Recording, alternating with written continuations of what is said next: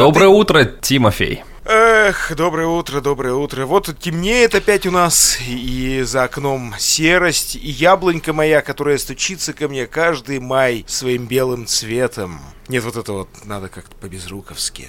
Ну, если вы немного подохренели, то я на всякий случай напомню, что это все еще тот же подкаст, как похорошел Нью-Йорк при Собяне, Тимофей Остров, Эльвир Галимов. С такой лирики Тим зашел, что я даже немного тут подудивился. Знаете, мы с ним иногда вот неделю пропускаем подкасты, я созвонюсь с ним и как с новым человеком. Ну, А как, я- ну, да, на табаковские спектакли, потому что напал на телевидение, вот и... у него просто как бы возраст по собачьим идет реально год за семь, потому что ты не увидел с ним две недели, херак, почти год. Ведь мне уже семь лет. Я старый пес.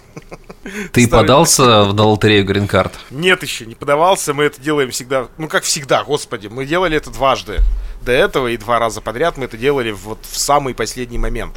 Может быть, если, кстати, мы будем делать это не в самый последний момент, нам повезет, если мы это сделаем хотя Ну, бы на, в начале. В целом просто сделайте, потому что раньше э, ходила, знаешь, э, легенда по поводу того, что подаваясь, подаваясь в последний момент и с высокой вероятностью получишь грин-карту. Это было давно, когда еще отправляли письма в, э, в Кентукки, потому что логика на самом деле была ясна. Не помню, говорил я об этом в подкасте или нет? Нет, нет, нет, Помню, нет. Э, Логика была чрезвычайно такая, знаешь, ясная, и у меня есть люди, которые э, в каком-то бородатом 90, наверное, 7-98 году так выиграли грин-карты, причем все четыре друга. И идея заключается в том, что ты, когда цифровой век не наступил и был аналоговый век писем, Слушай, я, кстати, вот правда сейчас просто- об этом подумал, это ж э, действительно так работало раньше. Да, да, да, ты просто отправлял письмо со всеми своими данными, фотографии и все, и то есть отбирался или не отбирался на это все. И э, дело в том, что логика была предельно ясна. Когда я ее услышал, я визжал от восторга и, знаешь, наверное, э, восторга за людей, которые до этого додумались. Потому что они понимают, что человек, который, скорее всего, будет отбирать и сортировать письма, это какой-то офисный сотрудник, клерк, то есть это не офицер высокого звена. И заходя в комнату, в которую выслали, ну, ну, к примеру, допустим, в тот момент, выслали там 300, 350, 400 тысяч писем, он возьмет последние прибывшие мешки. Он будет, думаешь, ходить и сортировать только от своей лени. То есть брать немного оттуда, немного отсюда. Он брал, Я- скорее всего, последний мешок. Я настолько- И поэтому люди, отсылающие последний день, Им везло больше. вот от этого это пошло. Им везло больше. Ага. Сейчас я- цифровой век это невозможно, потому что работает э, господин Рандом. Да, да, да. Мгм. Я настолько честен и туп, что я бы сортировал все до упора. Ну вот представляешь, и вот действительно есть история с людьми, вот с человеком, с которым я работал, ему сейчас уже, наверное, за 50, который рассказывал, что да, в 98 году или 97 не помню, вот они с друзьями прям все вместе подались там в один день пачкой отправили, и все вместе выиграли. Ну окей, ладно, если там отправлять, с этим как-то более-менее понятно. А как узнавать? Э, Я правда об этом не думал. А как тогда узнавали результаты лотереи? На Обратным письмом. Все очень просто, да, обратно, обратным письмом. Если сейчас ты видишь это в электронном виде, то тогда приходило, то есть ты же в любом случае указывал обратный адрес, тебе приходило, то есть э, письмо счастья. Только это реально было письмо счастья. Представляешь, а не то, сейчас- чем мы его называем. Этот офисный клерк до сих пор работает, например, в том месте, где проходил отбор. И если просто сейчас на дурака взять и отправить, ему придет это письмо 30 лет спустя, там, или сколько уже времени подают. Ты думаешь, у него включится режим ностальгии, и под Джо Дассена он возьмет это письмо и такой, боже мой, я не держал, я не держал бумажного письма с 98 года. Чертов интернет. Эти технологии нас до добра не доведут. Представляешь, если человеку сделать приятное, а вот он, я не знаю, возьмет и отправит тебе положительный ответ, и ты через 30 лет... Но, пользуясь каламбурами, да, то есть а, положительный ответ это означает, что на ваш бумажный запрос они как бы положили, да, ты про это? Да, господи, я скатился до такого ужасного. А, слушай. Ну а, в нашей в нашей телеге, в нашей переписке, в нашем чате телеграм-канала нашего ребята периодически Несколько раз еще пора добавить слово нашего. нашего нашего. Я думаю, нашего- это было очень мало. А ты знаешь, кстати, ну мы любим вот так вот э, растекаться мыслью по древу. Ты знаешь что, то, что э, в чем прикол-то нашего радио? Ну, название. В том, что, в том, что многие радиостанции... Кстати, по-моему, это уже как-то мелькало у нас, может, ты просто забыл, а может быть, я и не говорил. Ну-ка, давай. Ну, многие радиостанции, когда ты сидишь в эфире, ты же машинально говоришь, как бы твоя радиостанция ни называлась, там, «Маяк», э, «Русское радио», «Серебряный дождь», неважно. Ты говоришь э, в эфире нашего радио. А, Вот этот подкол про то, что наш это такой нативный э, рекламный заезд. Люди все равно так или иначе произносят слово нашего радио. Они говорят там радио Серебряный дождь или говорят Ну, что, «Русское». каса- э, что касаемо нейминга, э, я вот в- помню, меня покорило э, в плохом смысле этого слова название радиостанции «Радио Ваня», если ты знаешь. Ну, конечно. По-моему, оно вещало по всей России, если Да, конечно, да? конечно, То конечно. есть, да. Ну, мне кажется, представляешь, вот там прошло там лет 12-13, там, например, с момента этого, это, начала радиостанции. И он такой, типа, радио Иван, мы растем. А радио дядя Ваня. Да, радио дядя Ваня. Дед, Иван. Иван Алексеевич, да, да, Иван Алексеевич, вы знаете, у нас появились солидные руководители. Но мне нравится, знаешь, это американская э, тема названия радиостанции. Понятно, что сейчас уже много есть э, различных вариаций, но, наверное, многие помнят какие-то фильмы 80-х и так далее, где э, Today in WMBC, вот эти вот, знаешь, несколько букв, да. И этот э, голос Говарда Стерна, Да, который да, да, звучит да, с американских радиостанций. Но ты знаешь, я периодически нет-нет, да включаю в машине радиостанции американские. Любопытно. Э, Они такие разные, они такие интересные. Особенно если э, я попал как-то на радиостанцию очень такую религиозную, где действительно там, знаешь, в эфире не приветики зачитывали, а просто чудеса, которые происходили у людей в жизни, и они потом в финале там благословляли. Но при этом... с девушками из э, духовных школ. Да, да, да, то есть э, православный Тиндер. И и просто прикол в том, что это звучало реально как хорошие, крутые там диджеи на радио, я имею в виду ведущие, но при этом в, скажем так, в формате каких-то вот, ну, такой религиозной э, станции, там не было каких-то, знаешь, там нравоучений. Ну, навязчивых таких, да. э, Да, то есть просто там заканчивалось там типа God bless you, там. Слушай, но я не знаю, я давненько не слушал, э, слушай, я давненько не слушал, но на старте, когда в Екатеринбурге у нас 10 лет назад появилась радио Веры, там работала Тута Ларсон со своими историями, например. Там еще серьезно? какие- Да, а, да. ну да, я же помню, тут Ларсон же сильно подалась в, в православие, И это прям было интересно, тебе никто ничего не навязывал, и э, какая-то успокаивающая музыка, какие-то интересные истории, и правда это тоже было прикольно, не знаю, как сейчас все меняется, за 10 лет у нас очень сильно все изменилось. Давай такой итог, радио э, в, в Америке живо, Да, да, конечно, да. живо, ну это клево, это клево, я... Опять же, оно, оно, наверное, живет, и, может быть, какие-то радиостанции процветают, но для меня, знаешь, радио в 2022-2023 году это радиостанции, которые так или иначе свое творчество, знаешь, так визуализировали в том плане, что очень многие вышли в YouTube формат, Ну где да, ты да, можешь да, да. видеть прямые эфиры станции, потому что люди стали визуальными в это время, и я понимаю, насколько приятнее э, смотреть, например, вот там вот моя любимая стан- станция это э, BBC Radio, э, именно британская, когда у них есть студия One, и где проходят живые концерты. Я поэтому, кстати, на самом деле очень сильно залипаю на э, авторадио наше делает эту штуку, да, в жи- живой студии, Да, где live да. По-моему, это они делают. Мурзилка же на авторадио, если не ошибаюсь. Да, Ух да, да, да, вспомнил. да, да. Вот, да, у них в живой студии авторадио постоянно выступают звезды э, там российские, и действительно там прям прикольно послушать вживую крутых исполнителей, порой интересных, порой крутых.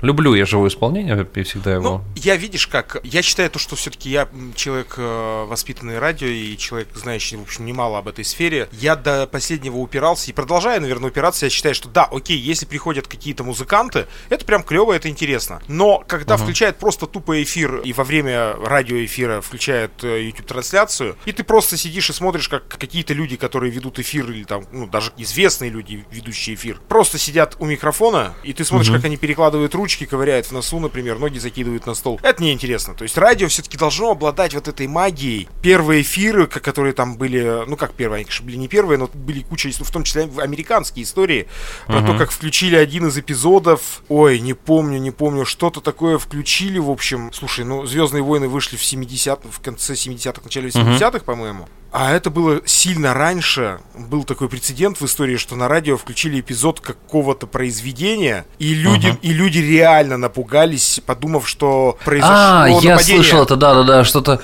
да, какое-то нападение или какой-то апокалипсис, что-то я слышал эту историю. Вот радио должно оставаться таким, оно должно такую функцию, не то чтобы пугать людей, я имею в виду, что оно должно оставлять эту, эту, эту магию недосмотренности, вот. Я все-таки... Но страшнее, знаешь, другое, страшнее для меня, например, региональное радио, которое переходит в рубрику э, «Мы передавалки приветов» и более ничего, и придуманных смс-ок. Радио О, в регионах, да. к сожалению, оно погибает, да, это факт. И слушать можно только эфиры, в которых там москвичам, например, дают волю. Ну, вот нас всегда так говорили, то есть, о, москвичам им дают волю, там в эфире угу. делать что угодно.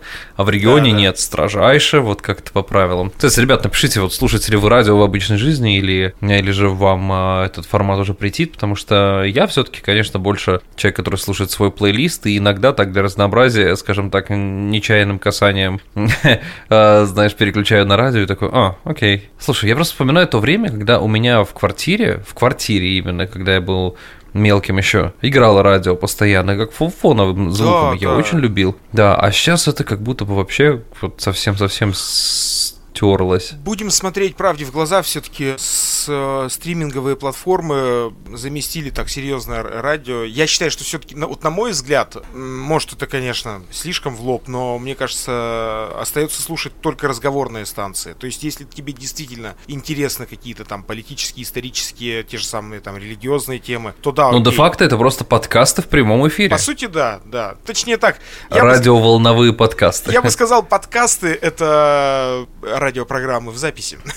Все-таки радио это так же, как театр, это прародитель, там, ну, я не знаю, условный прародитель телевидения, кино. Также все-таки радио останется у истоков. Короче, про наш телеграм-канал. Нам Алексей писал, ну один из наших слушателей, рекомендовал посмотреть фильм. Ты, кстати, не знаю, смотрел, не смотрел, видел, ты не видел от него это сообщение. А, за нас с вами свежий фильм Андрея Смирнова, это того, кто снял а, «Белорусский вокзал» много-много лет назад. Угу. И а, Смирнову уже 82 года, ну, такой почтенный возраст. И он до сих пор снимает кино, и вот он снял свежий фильм за нас с вами. Правда, спасибо, Алексей, тебе большое за эту рекомендацию. Мне очень понравился фильм. Там затрагивается тема дела врачей, э, начала 50-х годов перед смертью Сталина. И фильм-то вообще как бы даже не столько о нем, потому что если ты захочешь, там, любой может сейчас узнать подробности этого дела, да, по которому многих репрессировали а, под самый закат империи сталинской, а вот именно о жизни еврейской семьи в коммунальной квартире, о нравах, которые, как мне кажется, ребят, вообще не изменились. В общем, я от меня прям рекомендейшн. А я хотел, во-первых, поблагодарить тех, кто нам донатит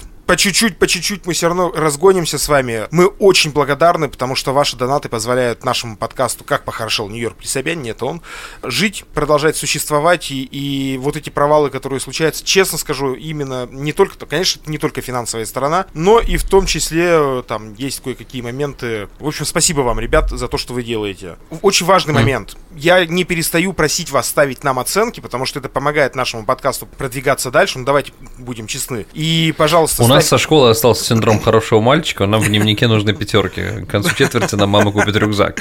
Поэтому... На Apple подкастах ставьте, пожалуйста, оценки, э, оставляйте комментарии какие-то свои, мы обязательно все это прочитаем. А на Яндекс Музыке мы там тоже присутствуем, хоть она нас и перестала продвигать, если вдруг есть какие-то люди, которые нас слушают на Яндекс Музыке. Чувствуется некая нотка токсичности сейчас тебе в данный момент, когда ты говоришь эту фразу. Как будто бы ты хочешь что-то рассказать этим. Да, и и э, там тоже, пожалуйста, ставьте, если есть такая возможность, рекомендуйте нас. Это очень важно. Мы все-таки существуем фактически на добровольных началах уже больше двух лет. Нам это чертовски интересно, и мне хочется, чтобы все-таки больше людей о нас узнало. Мы будем очень признательны вам. Я чуть не ляпнул четырех лет. Я почему-то сезоны с годами сразу поменял местами. Будет это, я надеюсь. Да. Может быть, что-то поменяется, но э, надеюсь, мы продолжим.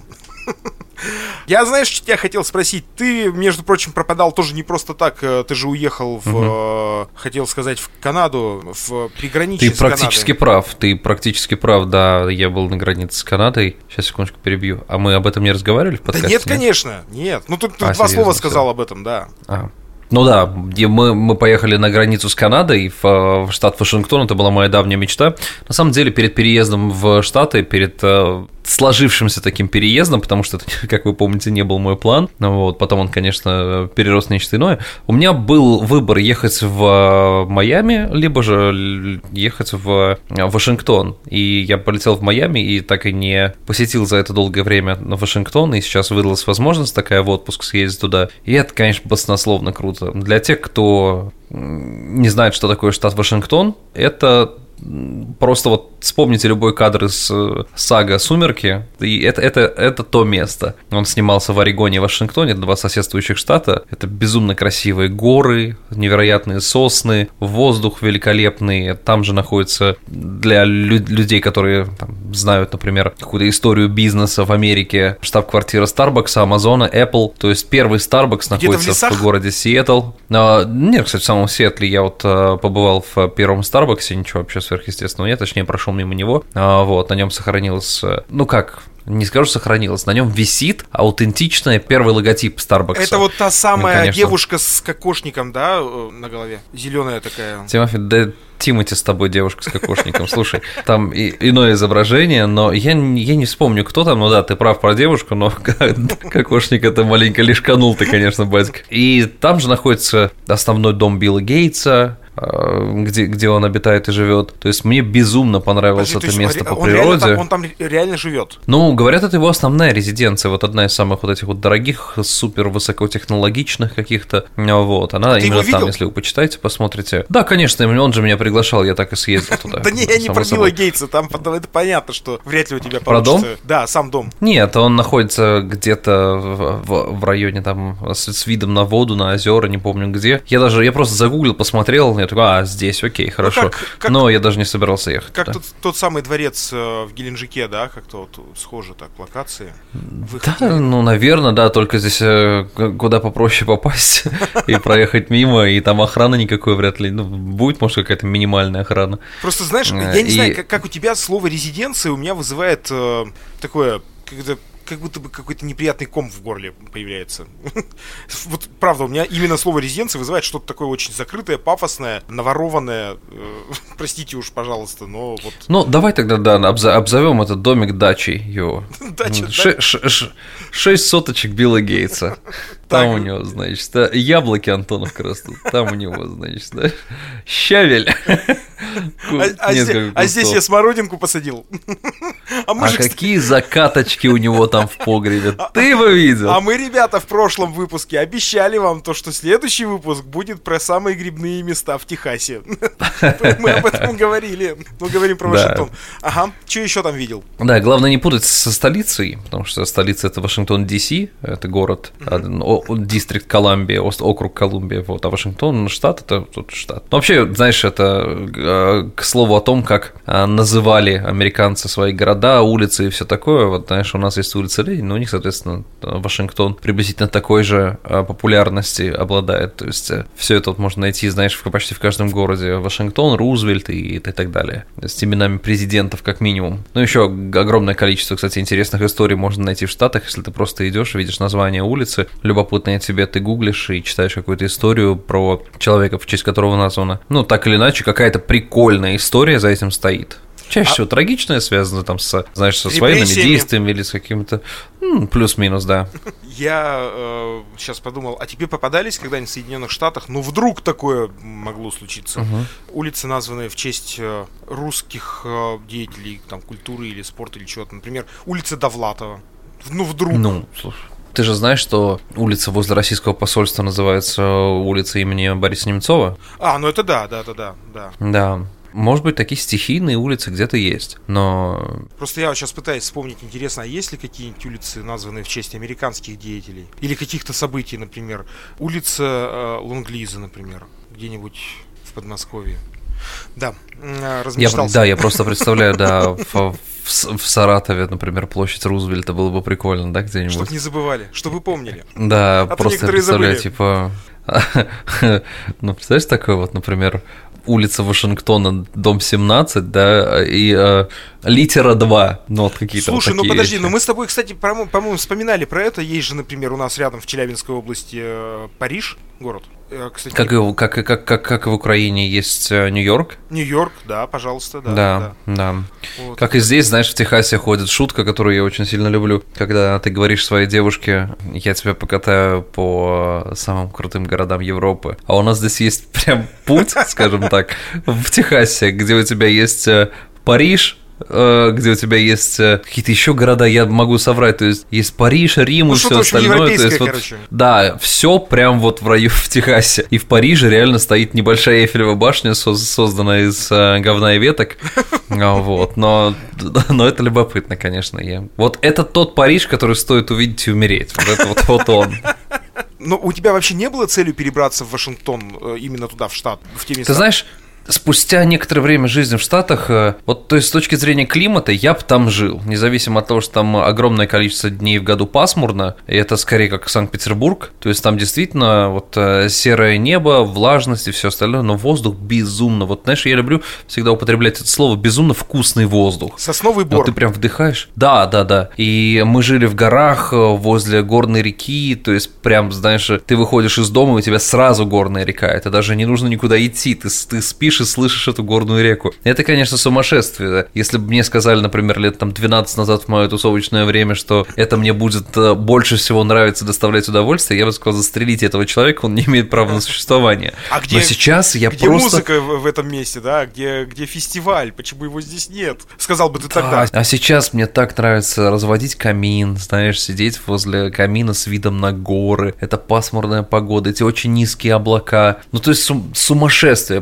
Конечно, Техас сильно беднее по природе, прям сильно беднее, чем Калифорния а, и так далее. Там Техас Калифорния, Орегон и... Ну, это такая саванна, но она сильно озелененная. Здесь есть холмы, но вот таких гор, чтобы прям ты смотришь и с ума сходишь от высоты их, такого, к сожалению, нет. Я тебе отвечу ага. на вопрос просто по поводу переезда. Тут как минимум два всегда аспекта ты во вторую очередь, ну как я за себя буду говорить, угу. во вторую очередь я оцениваю там а, погоду и все такое, да, хотя по идее немаловажно, потому что у нас вот лето было невероятно жарко и там 2-3 месяца почти выпали из жизни, но так или иначе на другую чашу весов ставишь, знаешь, благосостояние города и штата, э, насколько тут, ну, то есть политический режим штата. Mm-hmm. Это реально очень важно, вот с моей точки зрения, потому что Например, Сиэтл, он э, сугубо демократический город. Не хочу кидать камень в огород э, демократов, но все-таки это скажу. То есть я никогда, да я представить не могу себе, что я в Техасе, например, где-то пройдусь и увижу наркомана, который колет шприц себе в ногу прямо на улицах. Угу.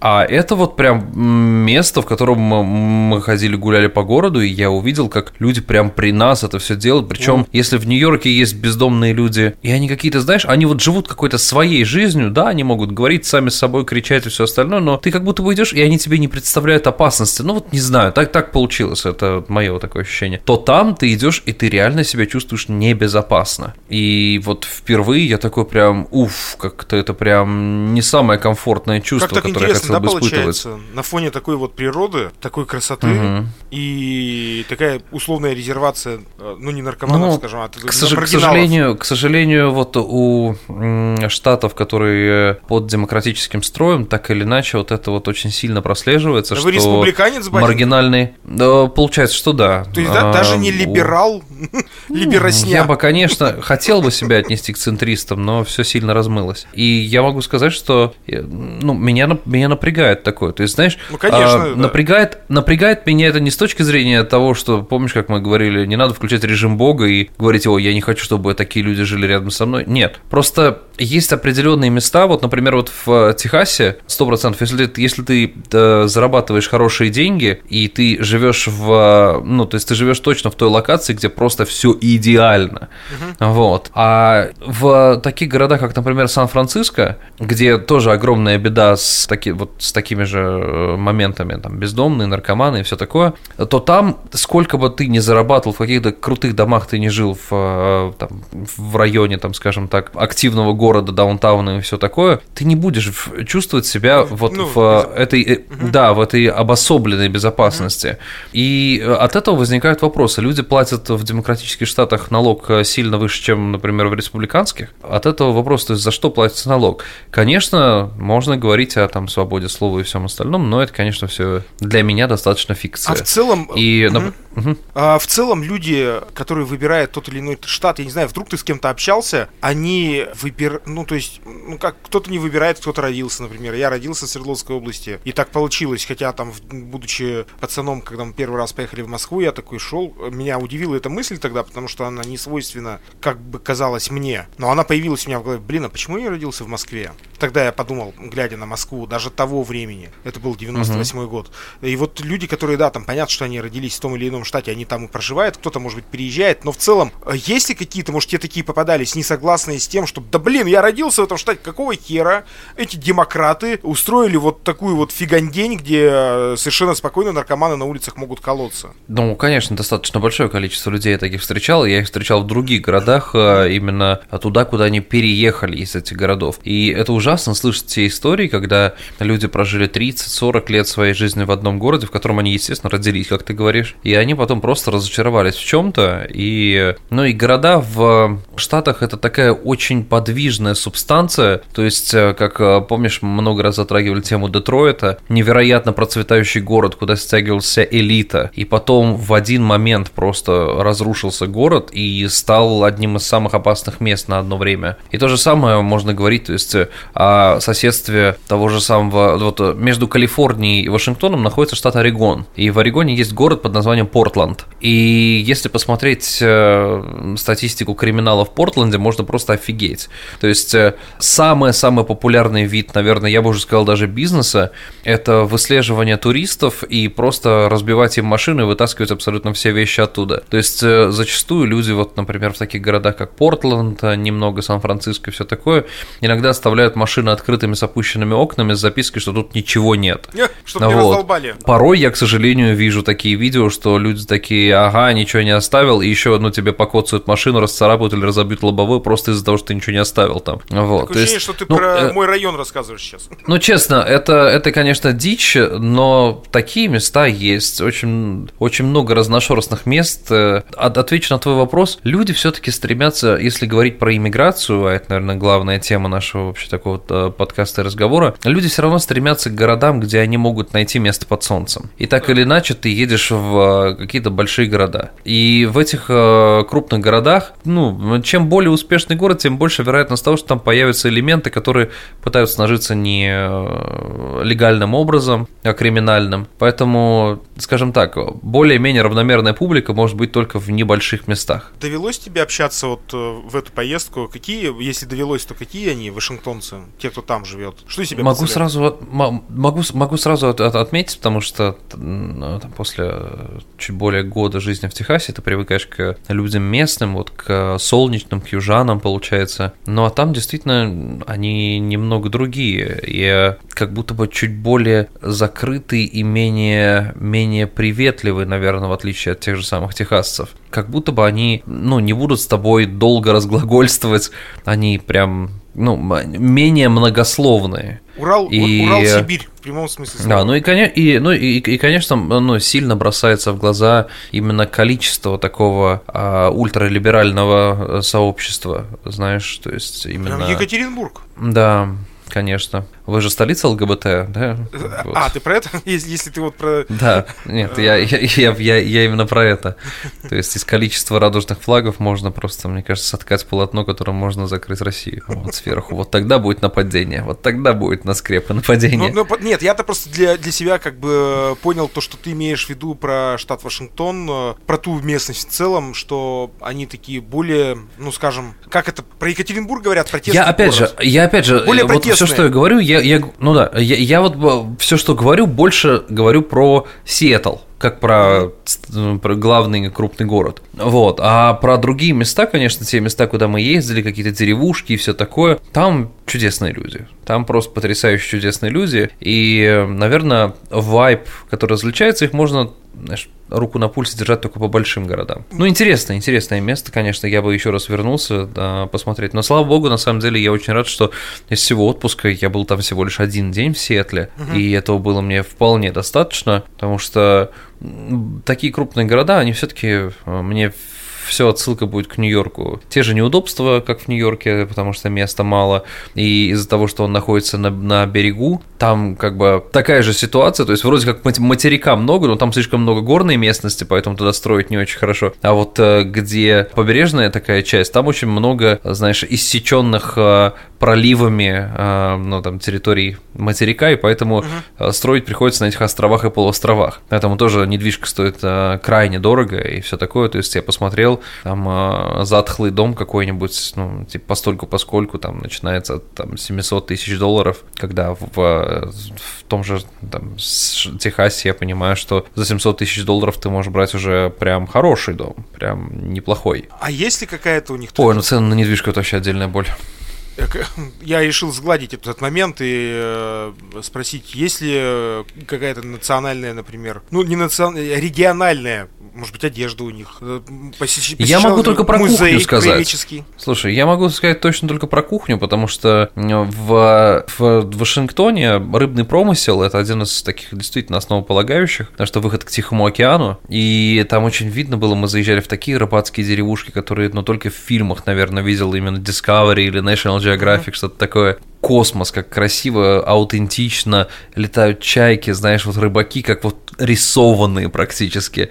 И, э, Абсолютно, да, чуть ли я видел, там, знаешь, рыбаков с трубкой, вот, ну, и да, я да, думаю, да. вы что, вы серьезно, вы вот, вот так вот выглядите? Я улыбался как ребенок, я зашел в какой-то там дайнер, э, где хотел съесть, э, я люблю такие маленькие городки, потому что в них сохранились аутентичные дайнеры, в которых можно съесть такой бургер, выпить колу, и все это приготовлено достаточно неплохо, и там, как правило, какая-нибудь взрослая, взрослая женщина лет там 60-50, ну как нет, 70, может быть, даже постарше, работает официанткой до сих пор, потому что всю жизнь там и сейчас продолжает работать. Ее все знают, она добрейшей души человек. То есть, и это, блин, это так круто, конечно. Ну и самое сумасшедшее это, конечно, леса и хайкинг, где можно гулять, потому что а, для меня в некоторых местах природа была схожа с а, аватаром Кэмерона. То есть а, ты гуляешь так, да? и не можешь поверить, насколько это красиво. Эти папоротники, эти сосны, то есть ты лишь постоянно гуляешь в тени деревьев с этим просто невероятным воздухом. Ну, ребят, те кто, те, кто не в нашем телеграм-канале, вы можете туда заглянуть, и Эльвир примерно, ну, чуть там недели три назад, наверное, да, ты выкладывал э, видяшки, ага. видяшки небольшие и фотки с тех мест, где ты был как раз, когда ездил туда. Я все никак не возьмусь смонтировать видео с дрона для того, чтобы еще выложить это в телегу, чтобы вы посмотрели на ту красоту, которую я там видел и восхищался, конечно, вот. И скажу, как э, мой любимый Антон Птушкин, путешествовать это того, ну, это того стоит. Не знаю, больше все-таки прям рекомендую, а, если есть возможность, уединяться с природой именно подальше от городов, потому как что это вообще нечто. Блин, в этом, в, в этом как будто бы и есть самое настоящее. И ну, Хотя, кстати, знаешь, вот мы ехали по серпантину этому невероятному, и случайно, ну, мы мы знали, что эти места славятся своими горными курортами, именно горнолыжными курортами. И там была деревушка, которая была полностью вообще построена в немецком, австрийском стиле. И то есть именно там а, готовились к, к Октоберфесту и все такое. И я другу прислал, который у меня живет в Германии, и написал там, ну точнее сказал, что с шуткой,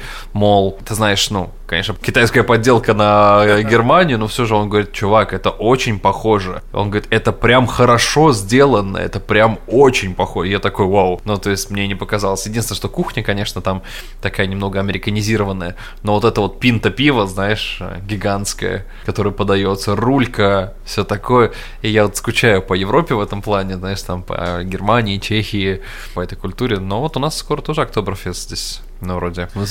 Или он уже был, не помню, надо посмотреть. По-моему, по-моему, был. Ты, кстати, постоянно нам говоришь о том, что у тебя грешок, за тобой грешок, ты обещал нам... Да не один, я тебе признаюсь. Ты обещал нам, во-первых, э, показать э, э, свой жилой квартал, где ты находишься, где ты сейчас живешь. Угу. Обязательно это сделай. Люди ждут. А ты напомни мне. В телеграм... Напомни, пожалуйста. Напоминаю, в телеграм-канале мы ждем фотографий как минимум. Если будут видео, обзорчики, будет вообще классно. Как сейчас это называется? Нет, я обязательно, я обязательно видео сделаю. Рум, рум, рум. Рум-тур? Рум-тур, да, да, да. Вот мы ждем рум-тур. И, плюс еще сейчас присовокупляется к этому дронный полет над штатом Вашингтон, в общем, над лесами. Короче, в долги меня вгоняешь, да? Да, да. Ребят... У долг растет, и мой тоже. Спасибо, э, то, что вы остаетесь с нами. Кто-то на протяжении всего существования, времени всего существования подкаста, это как похорошел Нью-Йорк при Собянине. Эльвир Галимов, с одной стороны, съездивший гад в штат Вашингтон и посмотревший на вашингтонские сосны. Я-то только здесь у нас, э, что у нас рядом, Березовский, э, рядом с Екатеринбургом. Есть у нас сосновые боры, конечно, но тем не менее. И Тимофей Остров, спасибо, что вы с нами. Спасибо тем, кто помогает своими, хоть небольшими, хоть теми, кто побольше, донатами, для того, чтобы наш подкаст продолжал каким-то образом жить и существовать. Уж на какую-то коммерческую основу мы не надеемся, ну, в обозримом, по крайней мере, будущем. Кто его знает, как оно повернет.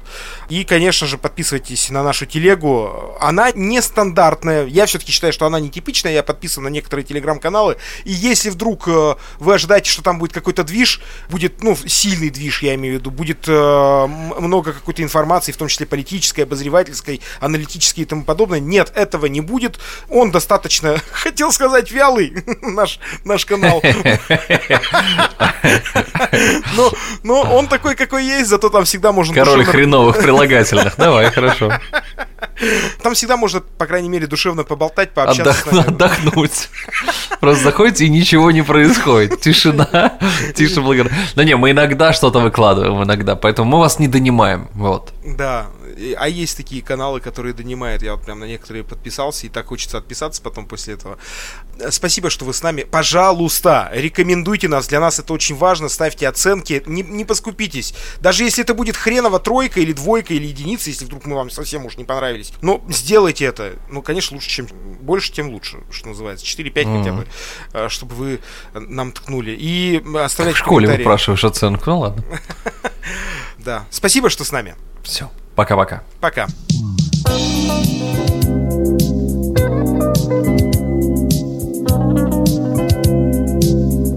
Тихо шляпалась волна, отвечал.